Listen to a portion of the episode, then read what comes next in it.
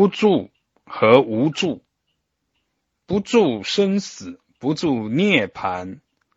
说是不住，是指境界不住；说无住，无住而生心，是连境界都无，一切无，无人住，无所住，无彻底的无。不住还有一个什么？在选择着不住，无助，则一开头就是说无。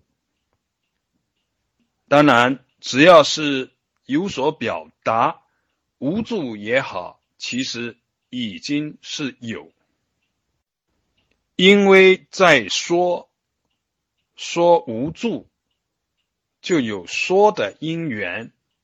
有说，就已然是有；一有，全都有；一起，法界全都起。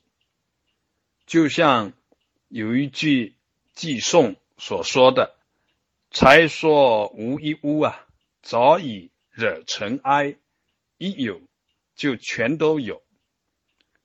但是同样是有。在有中还分出一个有中有和有中无，不住是有中有，无住是有中无，在不可避免的有的前提下，也必须尽量的向着无去靠拢，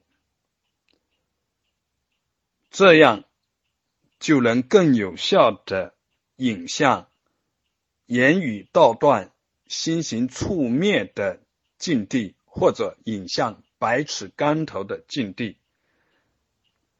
到了这个境地以后，还是有风光，还是有路程需要完成，而这个时候的完成是法尔如是的力量。